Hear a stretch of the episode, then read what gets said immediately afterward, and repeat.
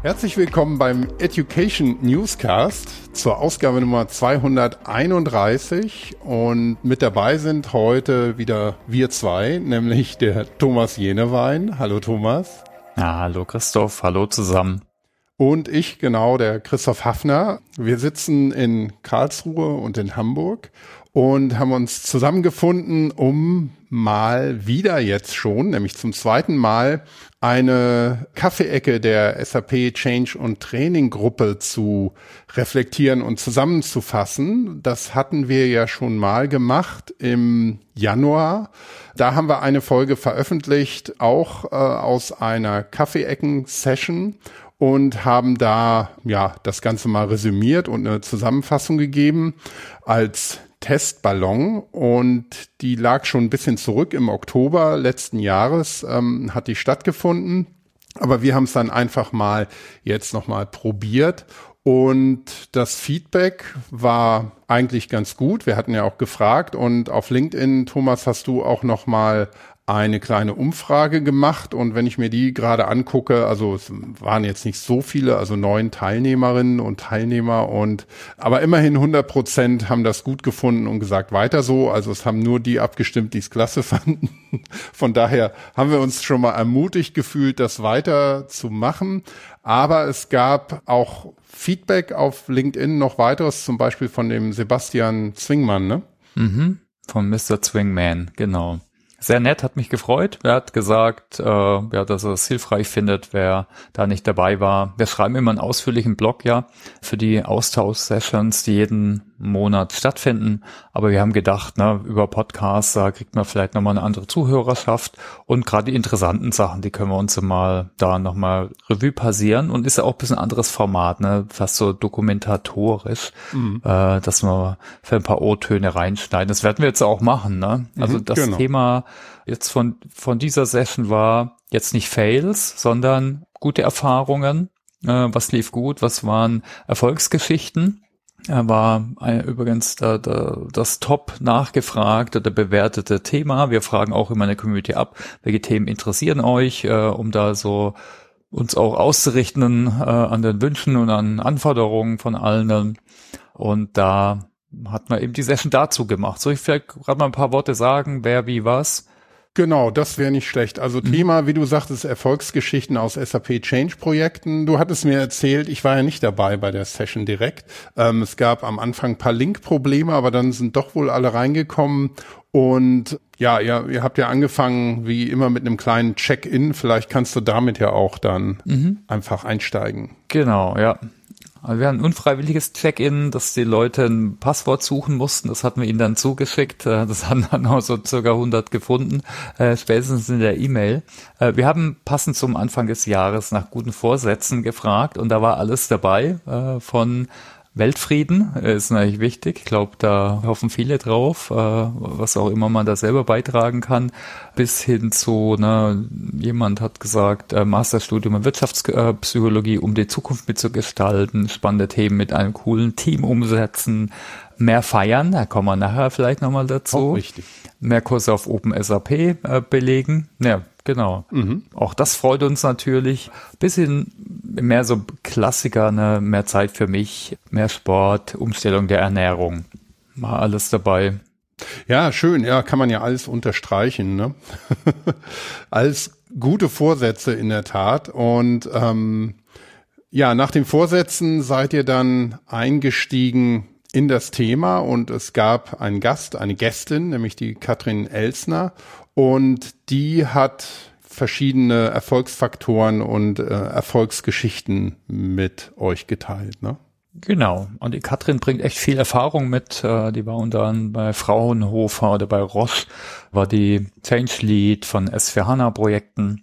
Und äh, ja, die Katrin war so nett, sie hat mal fünf Bereiche aufbereitet. Äh, da geht es um Verantwortung klären und tragen, Unterstützung durch Entscheider sichern, OCM frühzeitig onboarden, Change und Kommunikation strukturiert angehen, Change Impact Assessment als Basis nutzen.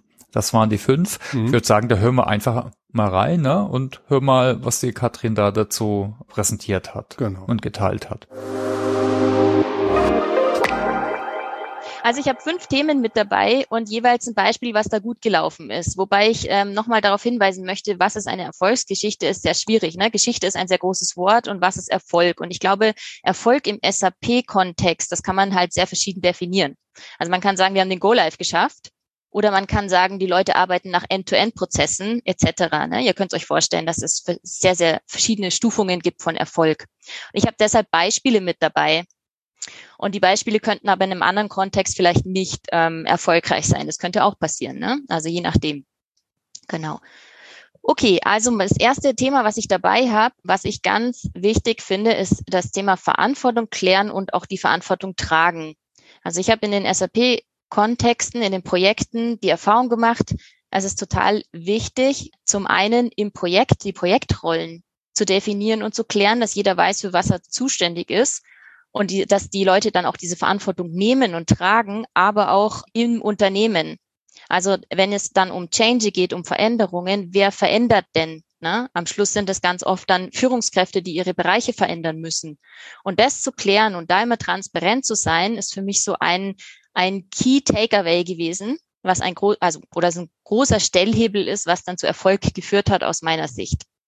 Genau, und ein Beispiel dafür, ich habe in einem Projekt ähm, war es so, dass wir als Change Manager sehr früh an Bord geholt worden sind und wir haben dann mit dem Projektteam angefangen, wirklich in Dialog zu gehen und über Verantwortung zu sprechen. Was bedeutet das Projekt? Was ist deine Rolle? Was ist deine Verantwortung? Und was bedeutet es auch in Zukunft?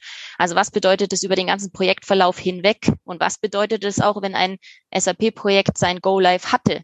Na, äh, was ist danach? Also wie, wie schafft ihr dann die Organisation danach? Genau, und da hatten wir einen schönen Verantwortungsklärungsdialog als Beispiel was sehr gut, ähm, was sehr erfolgreich war. Dann das nächste Thema. Vielleicht machst du dann die nächste Folie auch, Thomas, bitte. Mhm. Yep. Unterstützung sichern. Genau. Ähm, auch wieder mit grünem Strich. Wunderbar. Das nicht weg. Macht nichts, alles gut. Passt schon. Also ich hoffe, äh, äh, man kann es trotzdem gut äh, begreifen. Ähm, also Unterstützung durch Entscheider sichern ähm, ist für mich auch eines der ähm, Punkte gewesen, wo sich unterschieden hat. Also haben die Entscheider, haben die, also es ist nicht nur das Top-Management gemeint, das natürlich ähm, an erster Stelle, aber danach auch die Entscheider im Unternehmen, also die später auch ähm, die Veränderungen äh, verantworten. Und natürlich von Top-Management und so weiter, die ganzen, ähm, die im Projekt auch die Ressourcen und die Kapazitäten freigeben und all, all das ermöglichen, was man dann ähm, machen möchte. Also diese Unterstützung zu sichern, war für mich ein entscheidender Stellhebel, um dass das Projekt erfolgreich lief. Und ein Beispiel dafür, ähm, wir haben in einem Projekt hatten wir ein, ein ähm, Regelmeeting eingeführt mit den Entscheidern, also in dem Fall mit den obersten Entscheidern, mit dem Top-Management. Und da haben wir dann alle sechs Wochen tatsächlich uns mit denen zusammengesetzt und darüber geredet, was bedeutet das Projekt, was heißt es, was brauchen wir.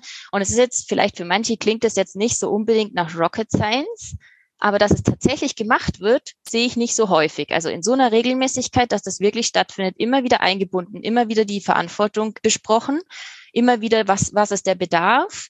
Und in diesem Format, das wir dort ähm, durchgeführt haben, war es auch so, dass wir gleichzeitig Wissen dort vermittelt haben. Also wir haben immer bestimmte Themen genommen, die ähm, dran, also zum Beispiel ähm, ein End-to-End-Prozess oder Dinge, die im End-to-End-Prozess ähm, waren, die sich dort verändert haben oder andere Kontexte, was denn in diesem SAP-Projekt alles passiert und haben die dort ähm, wirklich, haben dort Wissen vermittelt.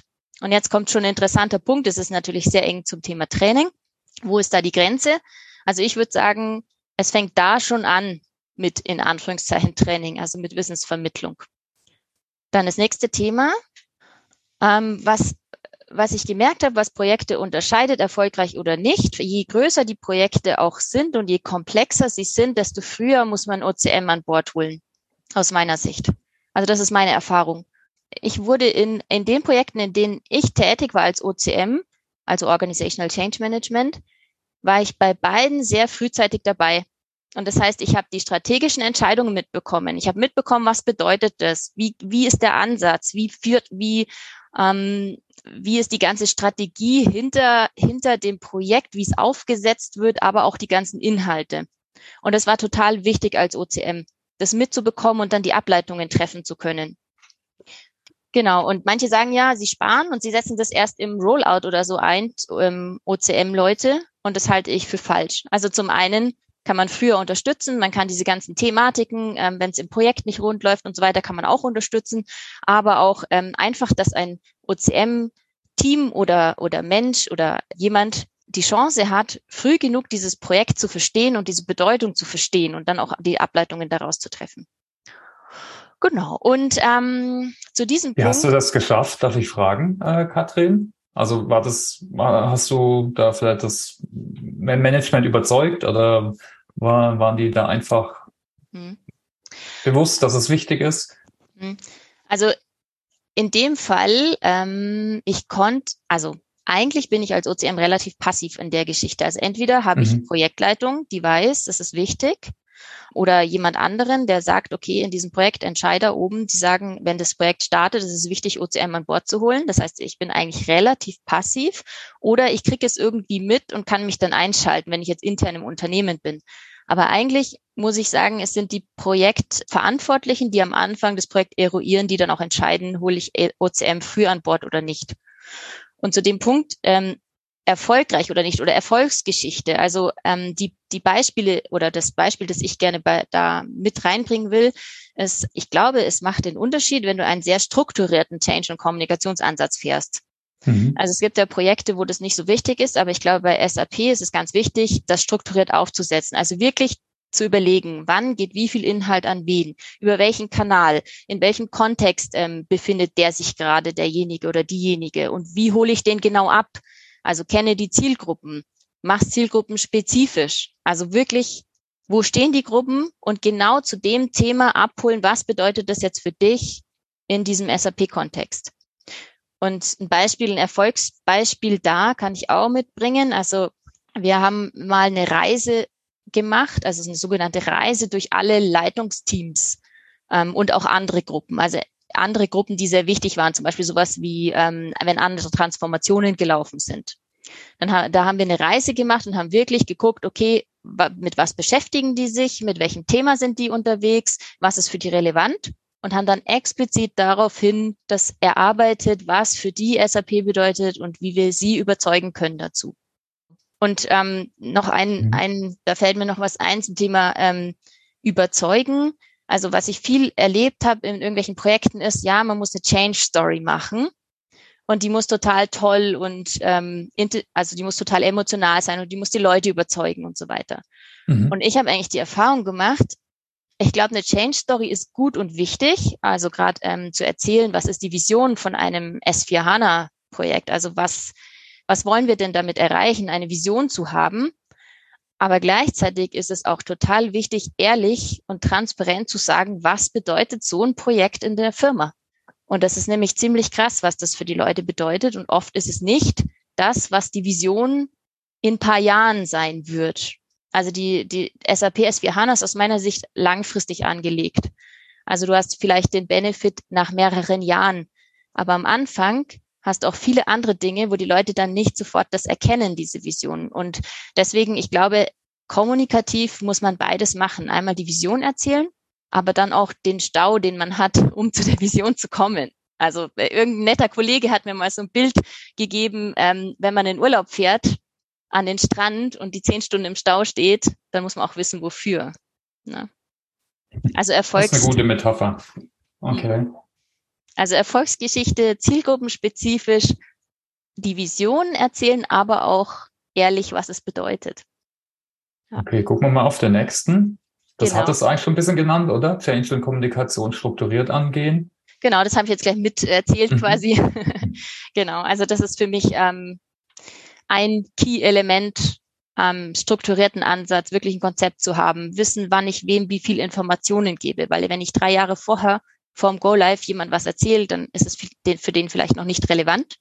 Und da muss ich mir gut überlegen, wann ich den wie abhole, denjenigen. Also genau. Timing dann auch. So höre ich auch mit raus, ja. Genau, Timing, auf jeden Fall.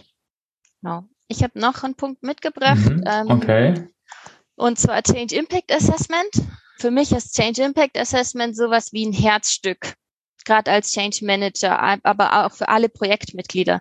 Wenn ich nicht weiß, welche Veränderungen kommen, dann kann ich auch nicht darauf reagieren und ich kann mich auch nicht vorbereiten. Also für mich ist Change Impact Assessment die Basis für alles. Und auch wenn ich wissen will, also wenn ich wissen will, welche Trainings möchte ich, muss ich machen, wie muss ich die Leute abholen, wer ist denn betroffen, dann muss ich wissen, welche Prozesse verändern sich, wie verändern die sich und ähm, was bedeutet das fürs Unternehmen und für die Personen. Genau. Und ähm, da als Erfolgsbeispiel, also in einem Projekt haben wir tatsächlich alle 700 Level 4 Prozesse, die es dann irgendwie sind. Also meistens sind es ja so zwischen 500 und 900 oder zwischen 500 und 1000 Level 4 Prozesse ungefähr. Und wir haben tatsächlich jedes analysiert, haben bei jedem Prozess geschaut, was ändert sich bei Technologie, was ändert sich, wie, wie stark ändert sich der Prozess, ändert sich beim Thema Mindset, Kultur was, ändert sich die Rolle und haben das wirklich ähm, analysiert und haben dann Change Hotspots daraus abgeleitet.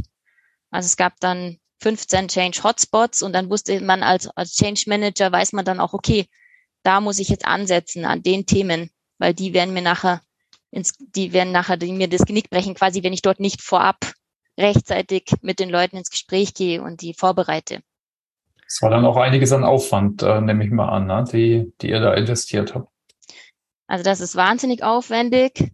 Und ich denke aber, das ist sowas wie ein Herzstück, das lohnt sich. Und ich habe hier das Bild der Eier gewählt, weil es ist wie ein rohes Ei. Das kann halt echt mal Dutch machen und es zerbricht.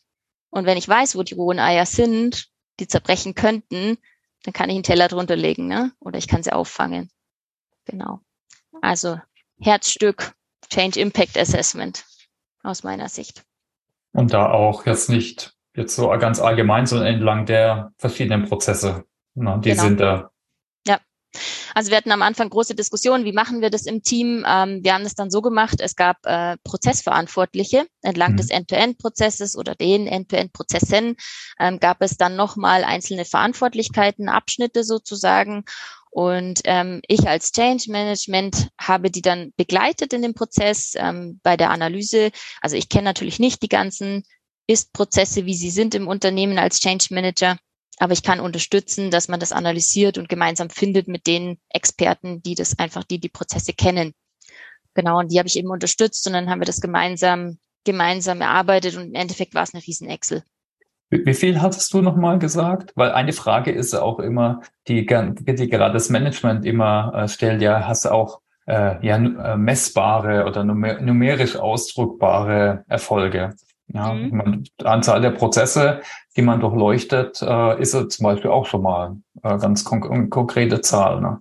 Ja, also das war so auf der quantitativen Seite, mhm. war das tatsächlich, ähm, waren das Größen für uns mhm. zu messen. Es sind so und so viel äh, Prozesse, ähm, die ändern sich in der und der Stärke. Wir hatten eine Bewertungsskala dahinter von eins mhm. bis fünf. Wie stark verändern die sich? Das heißt, wir konnten genau sagen, so und so viel sind in der, sind sehr stark verändert und so und so viel weniger stark verändert. Und ähm, wir haben das auch getrackt, ähm, mit welchem, also bei den stärker, äh, die, die stärker verändert oder starke Veränderungen auslösen sozusagen bei den, bei den Stakeholdern. Da haben wir dann auch getrackt, wie gehen wir das an. Mhm. Ähm, für jedes ein Change-Prozess definiert und die dann natürlich auch getrackt, hat das funktioniert, haben, sind die Leute abgeholt und nach den Maßnahmen, die definiert wurden, dann gemonitort. Ja, das waren einmal ja die Erfolgsgeschichten, Erfolgsfaktoren, die die Katrin geteilt hat. Mhm. Und dann gab es natürlich auch darauf folgende Diskussionen und Fragen. Genau, ich würde mal sagen, wir versuchen da auch einfach mal eins, zwei reinzuschneiden, oder? Da ging es um mhm. äh, lokal versus globale Projekte. Was sind da Unterschiede? Lass uns doch mal noch mal reinhören. Genau, fangen wir damit an.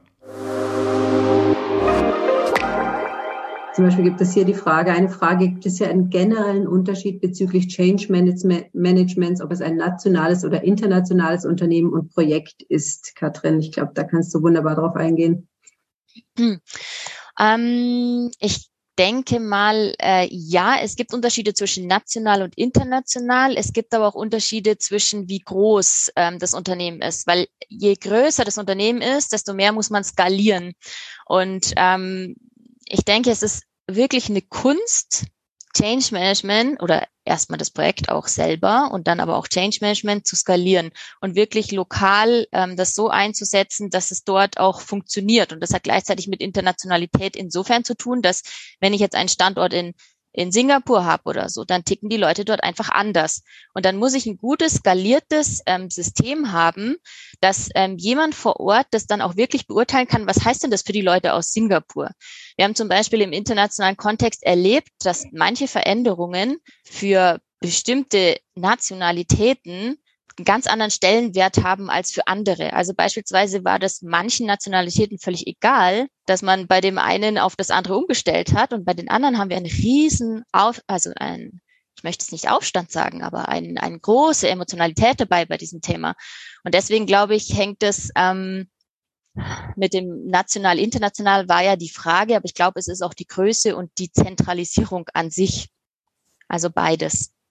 Was das ist über so ein, Ihr es über so ein Change Agent Netzwerk gemacht, das dann vor Ort dann nochmal versucht worden ist zu lokalisieren und in den mhm. Kontext? Äh. Also ich war in verschiedenen Projekten. Ich mhm. habe eins im Kopf, da war es so, da gab es, ähm, da wurde quasi lokal nochmal die Organisation mehr oder weniger gespiegelt. Also da gab es dann die Verantwortlichen je, jeweils lokal noch. Da gab es ebenso die Prozessverantwortlichen, ebenso jemand fürs Deployment, der zuständig war, jemand für Change Management und jemand für Training und für Kommunikation. Und dann hatten wirklich die Leute lokal, waren dann die Experten, wurden zentral bespielt wenn man skaliert, dann, dann ist es ähm, zum Beispiel eine gute Variante, ähm, einen Ansatz zu bieten, Meilensteine zu bieten, einen Prozess zu bieten, der dann lokal genommen werden kann von der Art und Weise, aber dann angepasst werden kann und lokal durchgeführt werden kann mit den Leuten, die einfach wissen, was vor Ort wichtig ist.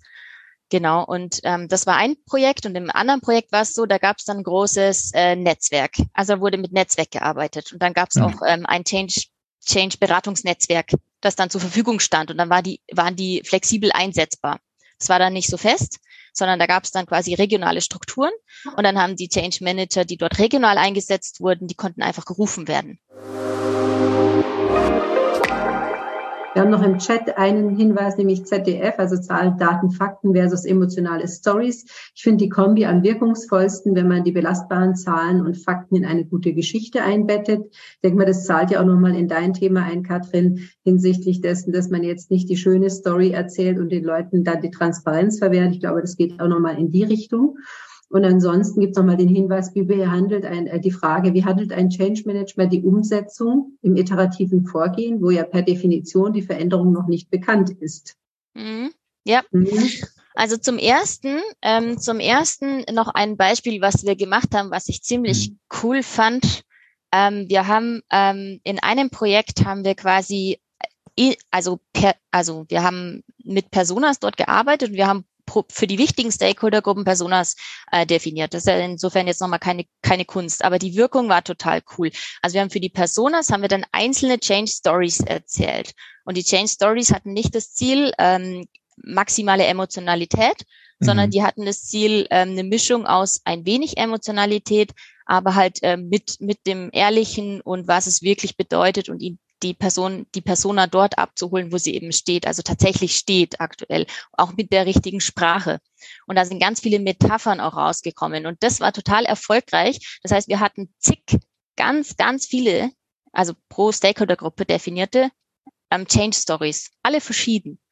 Und das war aber total cool. Mhm. Und ähm, das war total cool, dass das Projektteam rausgegangen ist und dann bei jeder Stakeholder-Gruppe quasi eine, ähm, eine, eine Change Story hatte. Ja, war doch auch nochmal spannend, oder? Mhm. Äh, hier so die O-Töne sich anzuhören. Natürlich ist der Kontext immer ganz unterschiedlich. Ne? Wir haben es ja schon ein bisschen gehört. Uns hängt auch jetzt nicht nur von global ab und äh, lokal, sondern auch noch Kultur, wie es vielleicht so äh, auch wie, wie, wie formal wird eine Organisation geführt. Ne? Mhm. Da gibt es dann auch unterschiedliche Ansätze, wie du jetzt Change Management machst oder Sachen lokalisierst. Äh, ja, ich meine, danach hatten wir nochmal ein, zwei allgemeine Themen, aber auch nochmal Fragen und Diskussionen und weitere Erfolgsfaktoren. Mhm. Ich würde mal sagen, ich habe alles in den Blog äh, zusammengefasst, aber wir können da nochmal kurz durchgehen, oder was meinst du? Genau, da können wir kurz nochmal das ja mit den verschiedenen Punkten abarbeiten. Genau, eins war Change, Story und äh, Vision. Das ist ja immer ein Thema, ne, dass man äh, jetzt für die Veränderung äh, so das Why erklärt, aber auch am besten die Zahlen, Daten, Fakten, was eben überzeugend sein soll, natürlich passend. Äh, genau, die schöne Abkürzung ZDF, ne? Genau, ZDF, Zahlen, Daten, Fakten das ist die eine Seite, aber auch die Emotionen, ne? Äh, mhm. dass man vielleicht ein Motto findet. Und äh, da gibt's verschiedene Metaphern. Ne? Natürlich sind die Zahlen wichtig, ne? aber wie gesagt, das Emotionale ist auch wichtig. Also eine Metapher, die ich noch nicht so gekannt habe, äh, war das Thema, äh, ne? also der Vergleich mit in den Urlaub fahren. Ja. Wir haben eine Vision, das ist äh, vielleicht am Strand liegen mit einem Cocktail in der Hand, äh, hier toll chillen oder was man auch immer gerne im Urlaub macht, äh, äh schöne er Erholungserlebnisse. Aber dazu brauche ich eben auch muss ich nach hinfahren und dann äh, zu, zu, erreichen, zum Erreichen der Vision ja, ist zum Beispiel dann auch äh, eben nötig, dass ich mich durch einen Stau durchquäle. Ne? Das mhm. gibt auch das ganz gut wieder. Ne? Ein SAP-Projekt ist ja nicht immer nur, dass sich alle wohlfühlen und hier umarmen und alles super toll ist, sondern das ist schon auch anstrengend äh, hat vielleicht auch die eine oder andere Diskussion äh, dabei. Ne? Das fand ich zum Beispiel eine gute Metapher. Aber bedeutet das denn äh, in der Konsequenz, dass man bei so einem SAP Change Projekt immer durch ein Tal der Tränen muss? Oder gibt's auch vielleicht schöne Momente beim Weg dahin? Also, dass man, was weiß ich, äh, sich Witze erzählt im Auto oder dass man Spaß hat, äh, während man unterwegs ist und nicht nur im Stau steht, nicht nur genervt ist. Ähm, also, das, das vermittelt für mich so ein bisschen, ja, das Bild von, also man muss erst durch das Tal der Tränen wandern, bevor man dann wirklich das Licht wieder sieht. Ich glaube, da geht's eher um eine Metapher. Ne? Das, äh, natürlich sollte man Spaß haben und auch ne, mhm. einzelne Meilensteine feiern und äh, ist natürlich wieder ein unternehmenskulturelles Thema, wie informell, wie locker ist in der Firma oder wie eher formell ist es. Mhm. Aber soll eben auch zeigen, ja, wir haben eine Vision, die ist toll, aber um dahin zu kommen, um jetzt hier die Business-Transformation zu machen, äh, hier schnellere Daten, zum Beispiel Zeiteinsparung, was auch immer wir Tolles da in der SAP-Welt erreichen, ja, der Weg dahin, da ist dann, da ist, kann, das kann schon auch anstrengend sein, ne? Und mhm. das ist dann, also die Vision ist noch nicht erreicht sofort. Und oft dauert das sogar äh, eine längere Zeit auch, ne? Ja, und weitere Metaphern waren da ja auch, hattest du geschrieben, also es ist wie Kinder großziehen oder gar wie ein Kind kriegen. Das äh, können wir als äh, Männer jetzt nur bedingt bewerten, wie, wie das als Metapher sich eignet, aber ja, es ist ähm, schon ein Kraftakt, würde ich mal sagen. Und ähm, bis das Kind zur Welt gebracht ist. Und so ist es wahrscheinlich auch mit den SAP-Projekten. Genau. Ja, und muss da immer ein bisschen passen, wieder zum Kontext so eine Story. Na, eine, die die Wally schon mal geteilt hat von Ivonic, war das Updaten von Smartphones. Mhm. Auch da kannst du Sachen einfach plastischer machen, äh, wie wenn du jetzt nur mit SAP äh, drei Buchstabenabkürzungen und äh, in, in, in der Welt äh, redest. Ne? Mhm. Und äh, du versuchst dann nicht jetzt nur jetzt die super SAP-Experten mitzunehmen, sondern natürlich auch die Endnutzer. Da sind immer verschiedene Menschen oder Stakeholder betroffen von so einem Projekt. Mhm. Okay. Ähm, vielleicht können wir dann auch noch ein bisschen zu dem Punkt, was es noch an Fragen und Diskussionen eben rund um das Thema erfolgreichen SAP-Change noch weiter gab. Da hattest du ja auch im äh, Blog noch ein paar Punkte genannt. Genau, einen wichtigen Punkt fand ich, den hat der Torben gemacht, den kennen vielleicht äh, einige von euch, den schneiden wir nachher nochmal rein äh, er hat eben den Punkt gemacht, nicht nur inhaltlich kommunizieren, sondern eventuell auch die Kommunikationskanäle nach vorne bringen, äh, auch vielleicht so ein Projekt als da nochmal die Medienkompetenz stärken, also Beispiel MS Teams oder mhm. wenn wir interne Social Media Plattformen haben, das, da weiß noch nicht jeder unbedingt, auch wenn die Dinger vielleicht einfach aussehen, wie benutzt man die jetzt, wozu, da muss man vielleicht auch bei Teams, ich denke, da gibt's immer viele Hacks, äh, kannst du mehr machen wie eine PowerPoint reinhängen äh, unter Files. Auch da macht Sinn, hier nochmal vielleicht ist auf so ein Meta-Level da, dazu zu befähigen. Fand ich nochmal einen guten Punkt. Aber Kommunikation, wo das dann eben drunter liegt oder vielleicht auch Befähigung und Training, äh, ist ein absolutes Kernelement von Change-Projekten. Hm. Also ein, ein Kommentar war da noch, noch mal das das hängt nicht immer äh, davon ab, ne? Kundenprojekte nutzen oft auch Show- und Tell-Sessions vor Ort. Also dort, wo die Key-User sind, die stellen dann nochmal ihren zugeordneten Menschen äh, dann eben die Änderung vor was ein ganz cooler Einwand war, da muss ich nochmal nachforschen oder ein Beispiel. Äh, ich habe den Namen der Ansprechpartnerin, die haben hier ein bisschen kreativeres Kommunikationskonzept gemacht. Die haben zum Beispiel in der Session einen Schauspieler eingeladen, der dann das SAP-Projekt gespielt hat. Äh, ja, auch mal interessant, vielleicht auch in einem Podcast äh, das mal zu beleuchten.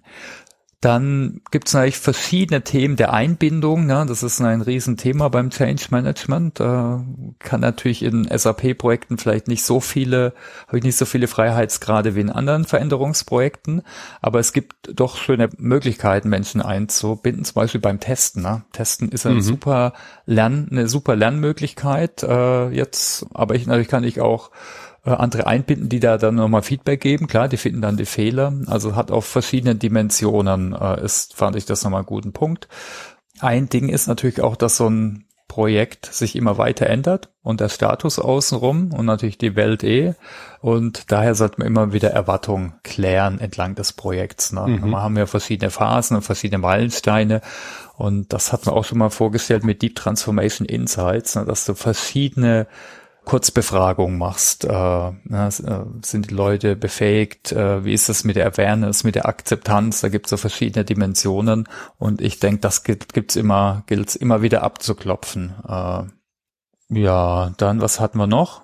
Ich denke, ein paar Sachen wurden, ein paar Themen wurden einfach nochmal bestärkt, dass man Rollen und Verantwortlichkeiten äh, klar definiert, äh, mhm. Key-User-Netzwerke aufbaut, oder eine Aussage, das kann man ja, das mal. ist vielleicht nochmal ein, ein mhm. ganz äh, spannender Punkt. Key-User-Netzwerke aufbauen. So aus mhm. meiner Erfahrung, ähm, Key-User sind oft ja so ein bisschen auf sich alleine gestellt, dass sie für eine bestimmte Gruppe von ähm, Benutzern dann auch verantwortlich sind und auch den, ja, den, den How-to oder Lern-Content für den Bereich dann auch selber erstellen. Häufig ganz einfach mit Screenshots und kleinen Beschreibungen ähm, als PDF, dass sie dann äh, an das entsprechende Team und die Benutzer schicken.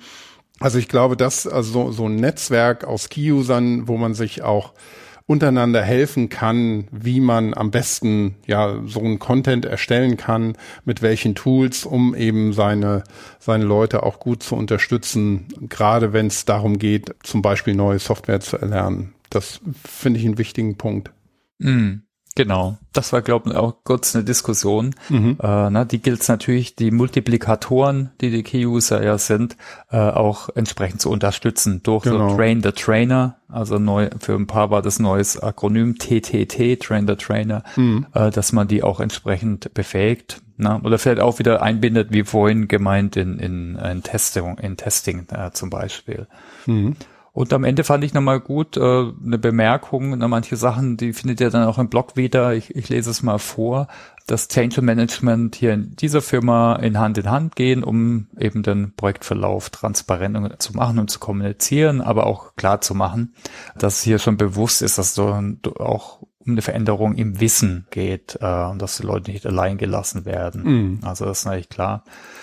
Also Wissensmanagement gibt es in manchen Firmen, ne, gibt es da noch Abteilungen und Bereiche. Manchmal ist es aufgegangen in verschiedene anderen Bereiche, ob es Weiterbildung ist oder Kommunikation oder was auch immer. Äh, aber das ist auf jeden Fall ja auch eine, eine wichtige Dimension, die man einbinden und nutzen sollte.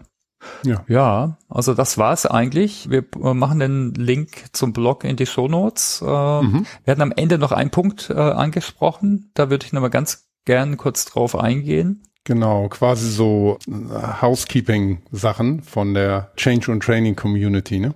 Genau, also ein Ziel dieses Jahr ist äh, die neudeutsche Co-Creation, also dass wir zusammen Dinge erstellen, die alle nach vorne bringen. Austausch und Wissenstransfer und Lernen ist es schon eins, aber dazu haben wir eben auf äh, angefragt, ne? was interessiert euch? Weil natürlich wissen es die verschiedenen Teilnehmer, Teilnehmerinnen in der Community am besten, wo sie der Schuh drückt, was ihnen weiterhilft.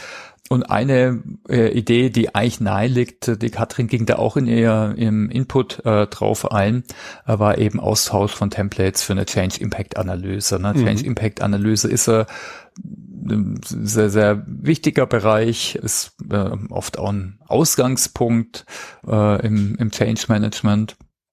Ja, also ich denke, das finde ich eine gute Idee. Da freuen wir uns drauf. Äh, da haben wir sogar die nächste Session. Das war nicht abgestimmt, aber äh, da werden wir das nochmal weiter diskutieren. Aber mhm. gucken wir dann auch, wie wir das umsetzen. Ist es ein Workshop? Ist es eine Arbeitsgruppe? Wir freuen uns natürlich äh, über alle, die noch andere Ideen haben, sich auszutauschen, Wissen zu teilen und gerade so eine Co-Creation zu machen. Vielleicht auch sagen, das sind das sind meine Erwartungen oder wird mir helfen in meinem Job rund um SAP Training, SAP äh, Change Management. Da könnt ihr euch einfach sehr gerne an uns wenden. Da freuen wir uns, uns auf euer Feedback. Mhm. Genau.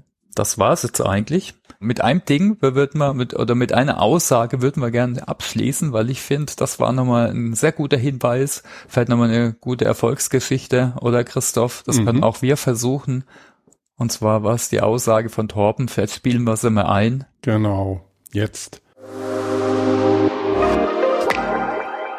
Ich habe also, ich hab genickt. Ähm, also das, das ging ja um das Thema. Also ich hatte ja auch eben geschrieben, was will ich mehr? Ich will mehr feiern in diesem Jahr. Ähm, und dazu gehört halt tatsächlich auch kleinere Themen zu feiern. Und äh, dieses, das ist ja das berühmte Thema Quick Wins. Ähm, mhm. Und äh, da muss man einfach viel mehr drauf Wert legen. Und wenn die dann auch sind, und dann sind das wirklich auch kleine Themen, dann muss man das eben auch entsprechend äh, würdigen. Ne? Ich sage jetzt nicht immer eine große Party machen, sondern einfach auch ähm, ja würdigen. Ja, Torben sagt ganz zu Recht, wir sollen mehr feiern. Ja. Ne? Und das heißt jetzt nicht Riesenpartys zu machen, können wir natürlich auch, sondern ne, feiern ist auch Wertschätzung, das ist vielleicht auch ein Abschluss. Ja, und äh, das sollte man in den Projekten auf jeden Fall noch mehr machen. Mhm. Es muss ja nicht immer eine Riesenparty sein. Ne? Können wir auch, auch überlegen, was bei uns der nächste Meilenstein ist im Podcast und was wir dann feiern. Genau, das ist nämlich der Punkt. Man muss nicht ähm, immer nur am Ende was feiern, sondern man kann auch ähm, Meilensteine zwischendurch feiern und sich selber als Gruppe, als Team feiern. Und ich glaube, das ist auch sehr motivierend und hat gerade in diesen Zeiten natürlich auch immer einen motivierenden Faktor, wenn man die Möglichkeit hat, dass man auch zusammenkommen kann, um irgendwo zu feiern. Und wenn es nicht anders geht, ähm, virtuell, das haben wir ja alle während Corona gelernt. Das geht auch. Genau.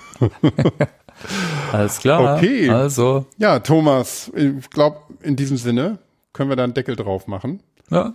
Und ja, wir sind natürlich auch weiterhin an Feedback zu dem Format hier interessiert. Also wenn euch das gefällt, dann könnt ihr das in der LinkedIn-Gruppe von der Community hier äh, hinterlassen. Und äh, also der SAP Change und Training Community. Und vielleicht kannst du ja nochmal den Poll, den du gemacht hast, die Umfrage verlängern oder nochmal neu aufsetzen. Dann können wir einfach nochmal nachhören, ähm, ob das Sinn macht. Und in diesem Sinne, den Podcast findet ihr natürlich mit ganz vielen anderen SAP Wissenspodcasts auf OpenSAP. Und ja, wir freuen uns, dass ihr uns zugehört habt und bis zum nächsten Mal. Ciao. Alles klar. Ciao.